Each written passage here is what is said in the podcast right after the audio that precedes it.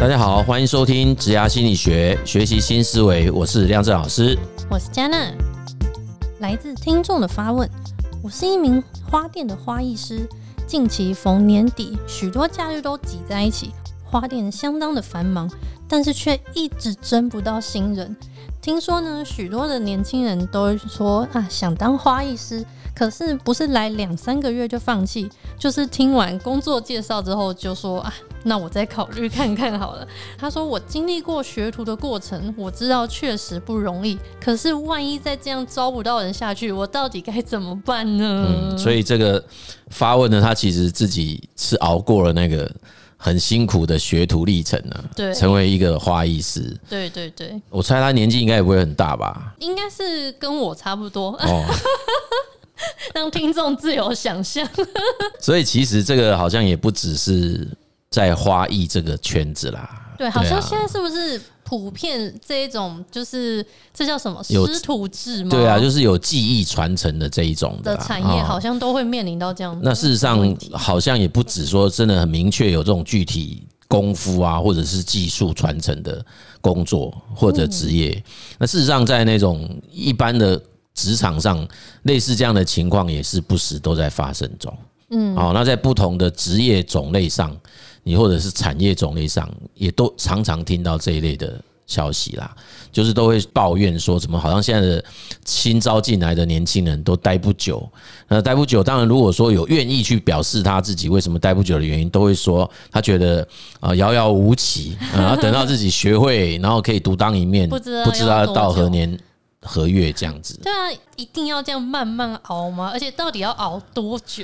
我我我我印象很深刻，曾经有过一个案例是学那个摄影的啦。嗯，那那个摄影青年哦，就是学摄影的青年，他其实当那个摄影助理哦，嗯，当了大概七八年。哇、哦，好久！哎，对，那就是做那个，他是做婚纱摄影的哦，就是他的师傅就是只有拍婚纱。那各位应该知道，就是在那个中正纪念堂旁边那一条婚纱街，现在当然那边已经没落很多了。就是那个时候我在咨询的时候，那边还是整排店几乎都还是婚纱街的时候。那那时候他跑来。参加咨询啊，因为是政府的计划。嗯，那那时候我其实也蛮讶异的，我就问他说：“你当助理当多久？”他跟我讲，我真的吓一跳。我说：“你怎么，你这，那你你这个助理是每天都要去吗？”他说：“没有，哎，就是他的师傅有案子的时候，他才会被叫去，然后当天才有钱可以拿。”所以他还不是月薪的，不是，是是，对对对。那他平常就是帮忙什么瞧那什么灯光啊，搬东西，对，然后拿那个什么板子有没有？啊，他们有时候不是要出外景吗？没办法，出外景撑伞，或者是对对，然后 或者是去拉那个什么新娘的，那个什么裙子的啦，什么整理服装等等的这一类，所以说他就一直是这种状态。那我当时其实是有问他啦，我是问他说，那你有没有曾经问过你的师傅说，那什么时候要让你出师？这样，他说他问了很多次，然后他师傅就就跟他回一句说，反正你如果可以出师，我会让你知道。哦哦。哦啊，我知道，我之前看一些那个日剧的时候，日剧很常会有这样子的一个，就是不管是跟着前辈还是跟着什么，然后到某一天他们就会默默的认可他这样子，对啊，但是那个也不会特别说哦，恭喜哦，你今天出师了，就也不会这样，就是好像到某一天就一个眼神就嗯嗯，嗯，就就变师傅。那我后来有点分享了一个讯息，有点对不起他师傅了啊，嗯，因为我跟他说，哎，其实这件事情我我是长期有在关注，因为我也是很喜欢摄影的一个人啊，但是我自己是玩票啦，但不过我是跟他讲说。哎，我其实有发现，因为之前有一个也是叫我老师，因为他上过我的课，但我并不真的把他当学生看哦。那不过蛮多次的场合是他在他他会代表那个机关啊摄影这样，对，所以我就发现他的那个摄影的热情跟他的摄影的姿态啊，就很专业了。然后用的那个设备啊，还有他他带在身上的东西，我觉得哇，这个看起来不是业余的，就是很很很职业。所以我就有一次就多问了他一些，我说你好像除了这份工作以外，是不是有做？别的，他就说哦有啊，其实他在没有工作的时间，他事实上是有参加了某一个团体，这样哈。工作室吗？呃，他他后来就跟我讲，其实那是一个综合型的机构，那个机构本身也有接案，嗯，也有教学，都是摄影的。对，全他就是以摄影为主。那他最大的特色就是他们那个创办的团队哦，应该不是创办人而已啦，创办团队都是一群摄影爱好者，嗯，那都是年轻人。所以他们的那个开宗明义就是说，哎，他们很不喜欢这个生这个圈子的生态，就是由师傅来决定你什么时候可以变师傅这件事。所以他们就很认真的去参考了国内外的相关领域的相关讯息，然后最后他们制定了一个摄影的一个训练的阶段。嗯，所以你在不同的阶段都有一个考核标准。哦，就有点像是认证这样子。对你，你的那个在训练过程中，你要上哪些课程？你要学会哪些技术？你要如何知道你会？就是你要参加什么样子的啊认证或者是检核？那那个大部分我看起来好像都是去参加比赛啊。嗯，就是他们会去找很多种公开的那种征件的比赛。那这些比赛的规模跟它的那个严谨程度不一样，所以他们就会把那个很多等级都列出来。哦，那前面当然不需要比赛。客观的第三对对对对对，前面还没有到比赛，前面就很单纯，只是一种考核，因为那个那个可能只是很简单的技术或者是观念的检查，对，那那些就过关就过关，然后就是考试，对，就是考比赛的那个获奖记录。对对对对，后来他们就去要求说，你要去参加比赛，你才可以到第几级，然后参加比赛到第几级，这样也合理了。对，然后他们又还有把它分类哦，分成说你是专业的摄影师，还是你是可以当讲师的摄影师。哦，分这么细。对，然后还有就是，你接的案子是不是要跑那种人像的，或者是跑婚礼场合的，或者是做什么的？他们其实都有有做这部分的领域上的划分。哦，所以就集集结了非常多年轻人到他那个机构。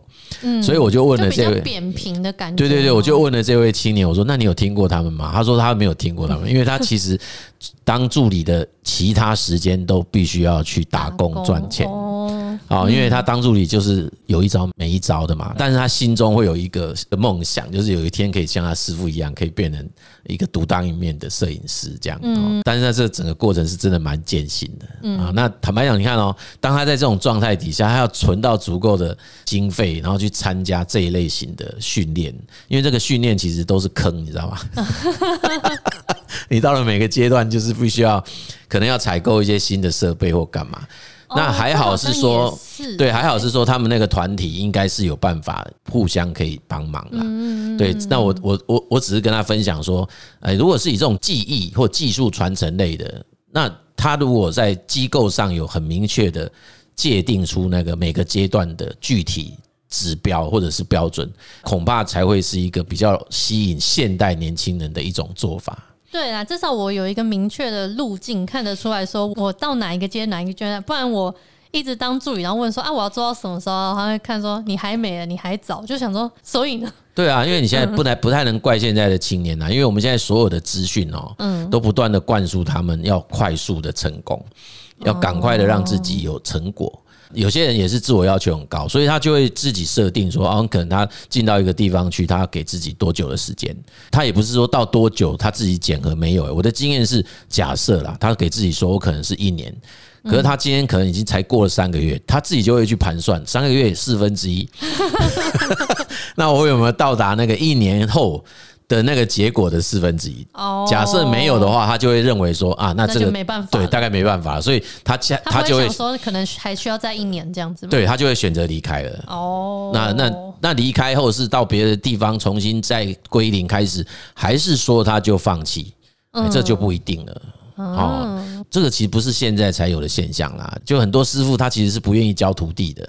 嗯，那你问他为什么？他们讲的原因都是啊，学三个月、半年就自己宣称师傅就出去了，然后就开始接案子。对啦，我教那么辛苦，然后要么你就是。就走，或者是你就背叛我之类都有可能。呃，跟着我去抢案子。那其实我遇过最极端的案例，都还有那种，他就只学会一种瓷砖的贴法。嗯，然后他就专门做那个，他就专门做那个。然后我还问过那个年轻师傅，我说你确定这样就 OK 吗？他说，哎呦，这种瓷砖就是那个三十乘六十的那种长方形的，我不，大家大家应该有印象，就贴在厕所的那一种。那那种其实是真的，他就说这种瓷砖，据他的判断，应该。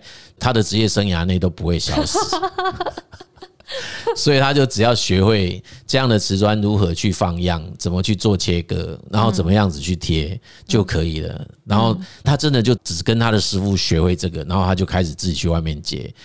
嗯，好，那因为自己在师傅旁边工作是算那个。徒弟的钱嘛，哦，就一天的钱可能就是给他随便啦，就随便师傅给啦。嗯，但他如果自己出去外面接，是有的时候是算数量的，嗯，是会承接说，哎，那我这一间厕所总共多少钱？那所以说不定他可能花的工资来讲，也许跟他实际可以收的钱之间会有很大的。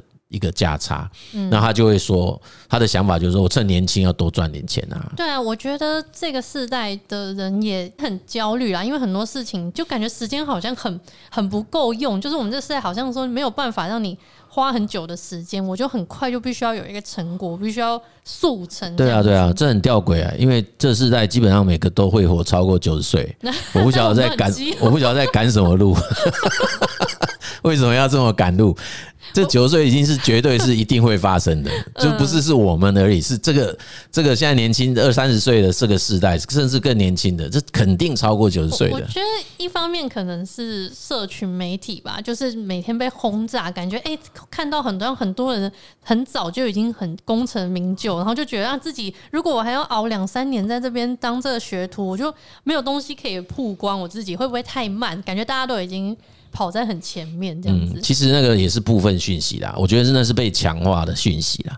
然后，那你看到我们这也很矛矛盾啊，因为我们还是不断的接受到很多有关于躺平的、不努力的、嗯，没动机的，嗯，这种讯息还是很多啊。但是就比较，我觉得现在好像比较少听到说什么啊，苦熬了多久然后才要出来。现在都是哇，天才什么不到。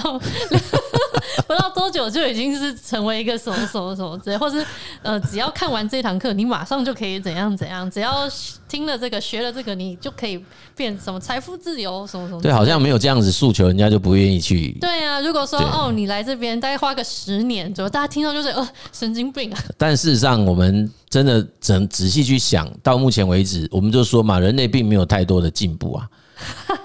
我指的是人类这个有机体啊，我们并没有有什么改变啊，因为我们还是一样同样的结构啊，哦，对不对？你的大脑容量还是相同啊，对，接受讯息反而是更多这样而已。那其实，在学习东西的资讯接受来源当然是比以前多很多，没错。可是要让自己真的精熟某一个技能或者是某一个领域的专业知识，其实它需要的时间都还是一样的。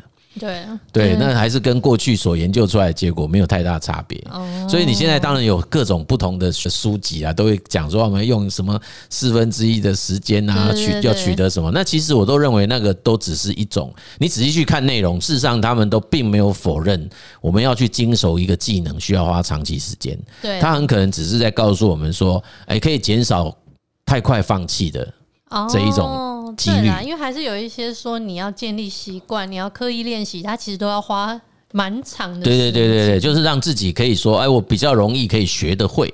嗯，哎，那这个学习方法或者是学习的管道是比以前方便太多了。嗯，所以才会有一种错觉，好像是哎，我好像很快就可以学这个，很快就可以学那个啊。对啊，那另外一种可能性，我们也认为说，会不会就是因为它可选择的机会跟选项太多？嗯，那会导致。有蛮多的人一直处在持续不断的转换中啊，就是他自己可能没有觉察哦，可是他可能一直是这样的情况，就是三分钟热度。哎，对对对对，就是他很可能其实同时间都把自己的注意力关注在不同的事情上，嗯，哎，但是他会以为他只有在一个地方或者在一个事件上，但事实上不是，就是说其实他的注意力是被分割的。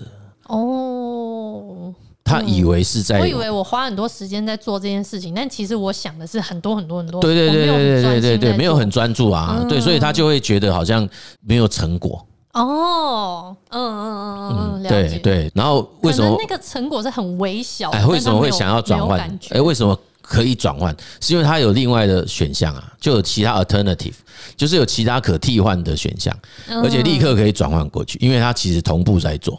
嗯，就是我在那个比较初阶的 level，反正我怎么换都可以。对对对对，所以你就会看到有蛮多的人，就是一直在这个同一个平面上，我们讲的同一个水平面，嗯，做水平移动啊。嗯，但是这时间一消逝完了以后，你就会发现一个更严重的后遗症就会发生了。哦，就是这样一直不断的水平移动。当然，我们本来都会说希望我们一些人去做尝试嘛。对。可是这种尝试它不能一直是这个样子。它应该是一个先专精之后再跳另外，哎，或者对，或者是要真的努力去尝试看看行或不行。嗯，他不是，他是太快就一直跳来跳去，跳来跳，他就会一直在这个水平的平面上。对，这个我也常看到有人发问说，如果什么都懂一点，但都不专精，要怎么办？对，然后等到有一天，你就会发现，当时间一长，回过头来看，拉远距离，我们讲鸟瞰角度？就是一个比较宏观的角度来看，你就会看到，把时间因素放进去之后，那个所谓的平面，你在整个时间轴上已经往下降。哦，就是嗯，就那机会成本嘛，人家花这个时间，他后来可能是慢慢的上去，但是你一直在水平移动，你整体的那个是对对对对对，就是他的同才说不定已经往上，那现在跟你同水准的其实是你的后后颈后背。哦，对，那当你又回去看的时候，很可能又会让自己觉得无奈或者是不愿，因为我。看到我跟我以前一样的，花了那么多时间，对啊，那一样的已经跑到那么远了，然后现在跟我一样的，居然是我玩我很多的，那 那我到底要用什么样的心情跟位置来继续努力？你就会更加的无力啦，哎，就会更加的让自己不知所措。嗯嗯，哎，所以其实这个确实是蛮两难的啦。所以我们当然主要还是会觉得说，这种所谓的尝试是不能一直在尝试。嗯，哎，它前面还是需要有某种所谓的探索啦。嗯，那另外一个就是对于啊想要准备进入的标的哈，譬如说以这个花艺来讲，嗯，应该是要先了解吧。也就是你要当学徒，不太应该是说我去了才知道，原来我学徒要做一件事情，比如说我可能要装水要装三个月，或者是我要剪剪海绵，对对对，我可能要剪海绵要剪对对对对，就是这个所谓的流程这件事情，它是必然经过的历程。其实，在餐饮也是这样啊，就他有人切那个什么切菜，可能就要切多久，因为那个厨师认为那个我在练他的腕力嘛，哎，就是他那个拿刀子的腕力，然后或者是他在。煮那个某一种食物的时候，他那个拿那个锅子，他可能就要拿半年，因为那个铁锅是很重，所以我必须要练他的那个拿铁锅那个能力。其实是基础啦，对对，就马步啦。可是麻烦就麻烦说，我们也不能一直检讨那个所谓学徒。因为我们发现有很多师傅是不讲的，或是他不会教。哎，对，就是一种，这是一种是当然会，他会，他他很会做什么事，但他不会教啦。其实会做什么事跟会教是两回事，哎，那是不一样的那。如果今天我是学徒，我是不是很难去跟我的师傅沟通，说我可以有一个什么样的学习计划？像今天这个提问的听众，他其实面临到是，他说他们店一直争不到人。如果说要给这个。店家一些，或是这些师傅一些建议的话，可以建议他们怎么做？因为有些会怕，像老师你刚刚讲，怕说你来学把我技术偷走啊，还是什么的。呃，不过这个店家我不太确定他那个每个阶段到底是要花多久时间呐？就是说，如果他那个。你如果以我刚刚讲摄影的人家那个机构的案例，其实他的每个阶段是明直接的明码标明的哦。就他那个我我第一阶段阶段一要几多久，阶段二多久，那我考核检核点是什么？然后他一直到最终的检核的整条路径，他都整个标得很清楚。然后他是真的有在落实，因为他他让人家看到那个过往经历过的人的资料。哦，对啦，因为现在人其实虽然活在不确定的时代，但也很害怕不确定。所以如果你那么模糊说啊，你就先来学这样子，大家对啊，可能真的对于现在的就是想要招募的年轻人来讲，会有一些却步。对啦，你我觉得不管你规模多大多小啦，我觉得一些该有的形式仪式都还是要有啦。嗯嗯。好啊，那你这个准备一下，然后做一个 fire，对不对？哦，然后让人家感觉起来我好像有阶段的考核。对啊，欸、那听听我们的那个学习生说，现在他们认为说每一个阶段都有每一个阶段的师傅，比方说，呃，假设你今天很精通外送，你也可以是外送师；你很精通收银，也可以是条码师。所以如果说啊，你今天的花店有每个阶级，你每个阶级都可以有一个认证，说啊，洗。呃，换水师、海绵师，然后包装包装师、剪枝师，就是什么师？对，你就把它分开嘛，就是每个阶段都会有给他一个所谓阶段上的名称。对对对对对，其实那个 Toyota 的那个生产线也有类似这样子的认证机制啦。哎，他也会让那些第一线的工作者在每一个关卡上都会有一个考试，那每一个考过了以后，就会给他一个 certification，然后他自己也会有一种荣誉感。嗯，这可能是现在人比较需要。对啊，其实我们国内好像很有名的那家，我如果讲错，大家我们的那个听众再跟我们讲一下哈，因为我们上一集有一集我有漏掉的一些观念，对，我们也谢谢吴老板这位听众来给我们一些指导，我们也把那个内容补充在我们之前的留言区哈。对，所以其实我们有一家很很知名的典范标杆企业餐饮公司鼎泰丰，它的同仁们好像也类似有这样的阶段跟关卡，跟考试，对他们的外场人员也会有，因为假设会有某一种语言能力的，他在他的。制服上面就会放上那个国家的国旗哇，对，所以你你你你下次去你可以观察一下，就是在前面招待各位的这位服务生，他的那个制服前面别的是哪一个哪些国家的国旗，就代表他会说那一个国家的语言。嗯嗯，那他不能随便别啊，因为那个一定要经过考核，嗯，检核啦，啊，考核他就可以给他一个这样子的一个认证。嗯，那一样啊，就是你在各个不同。的场域啊，领域，或者是你们是哪一个行业，我觉得都可以思考这件事。你可以把你的工作内容做切割啦，哦，从学徒一直到师傅，你中间看要切成几段，那你每一段给他一个比较吸引人的名称啊，就刚刚我们刚刚讲的嘛，就给他一个吸引人的名称，然后再来就是肯定对，然后再来就是这个要达成这一个。